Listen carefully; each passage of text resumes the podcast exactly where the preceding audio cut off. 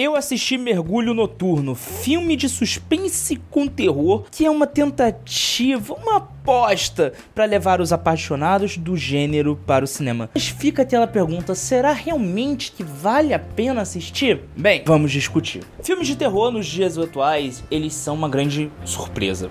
Ou eles são muito bons, ou eles são um grande poço de desperdício. Alguns filmes, até quando tem uma premissa boa, uma história cativante, uma ideia genial, parece que no gênero de terror não tem funcionado tanto nos últimos tempos. Claro, com algumas raras exceções. Mergulho Noturno, ele é uma adaptação de um curta-metragem. Uma história pequena, com uma premissa pequena e que foi expandida nessa narrativa. O problema é que eles expandiram demais sem acrescentar novos elementos que justificassem esse crescimento. Então, se você me perguntar qual é a história, eu vou responder: você já assistiu algum filme de terror nos últimos 30 anos?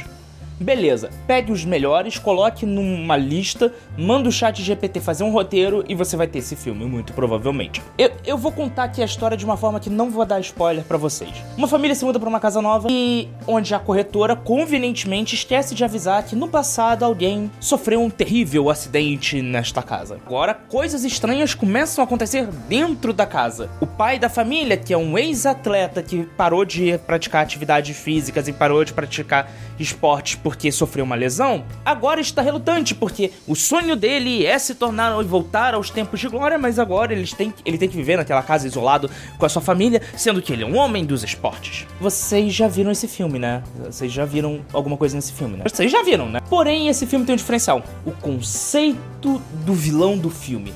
Porque ele não está sendo assombrado por monstros não está sendo assombrado fantasmas. Em tese, ele está sendo assombrado por uma piscina misteriosa. Ao longo do filme você vai entendendo que aquilo não é bem uma piscina, aquilo não é bem aquilo lá, mas as coisas acontecem.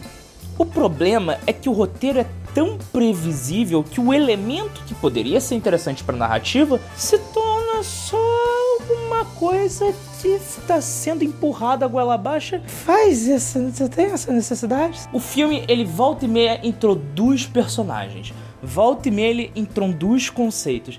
E aí você fala, pô, eles vão explorar isso e isso vai ser importante no filme, né? Não. Ah, essa relação que o pai tá tendo com a mãe vai ser desenvolvida e vai acontecer alguma coisa referente a isso, né? Não. Ah, isso aqui que a filha tá fazendo com o um amiguinho da escola vai se resolver. Não. Ele abre muitos pontos e não desenvolve nada. Claro, eu sou sempre a favor do vamos jogar junto, vamos jogar no baixo. Não precisa expandir. Nem todo filme precisa ser grandioso, nem toda história precisa resolver todos os sentidos da vida. Nem tudo tem que ser uma obra de arte perfeita, digna de um Oscar. Nem tudo tem que ser gigante. Eu gosto de histórias fechadinhas, eu gosto de coisas assim, aqui ó, contra no olho. Mas quando você introduz uma história ou você começa uma história, o mínimo que eu espero é que termine, sabe? Que você desenvolva e termine essa história.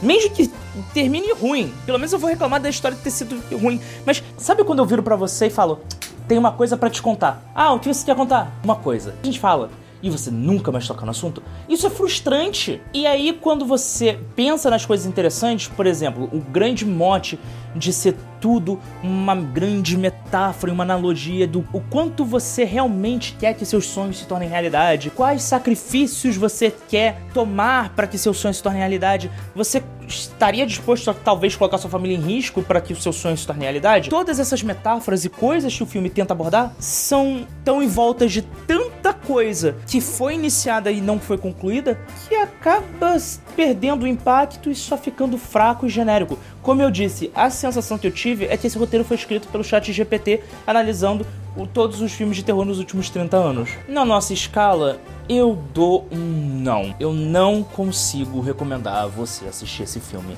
E não me entenda mal. Eu só não vou recomendar esse filme porque eu acho que no cinema, no momento que esse filme está sendo lançado, tem várias opções melhores. Tem coisa melhor para se assistir tem muita coisa mais interessante, até passando na TV aberta para se assistir.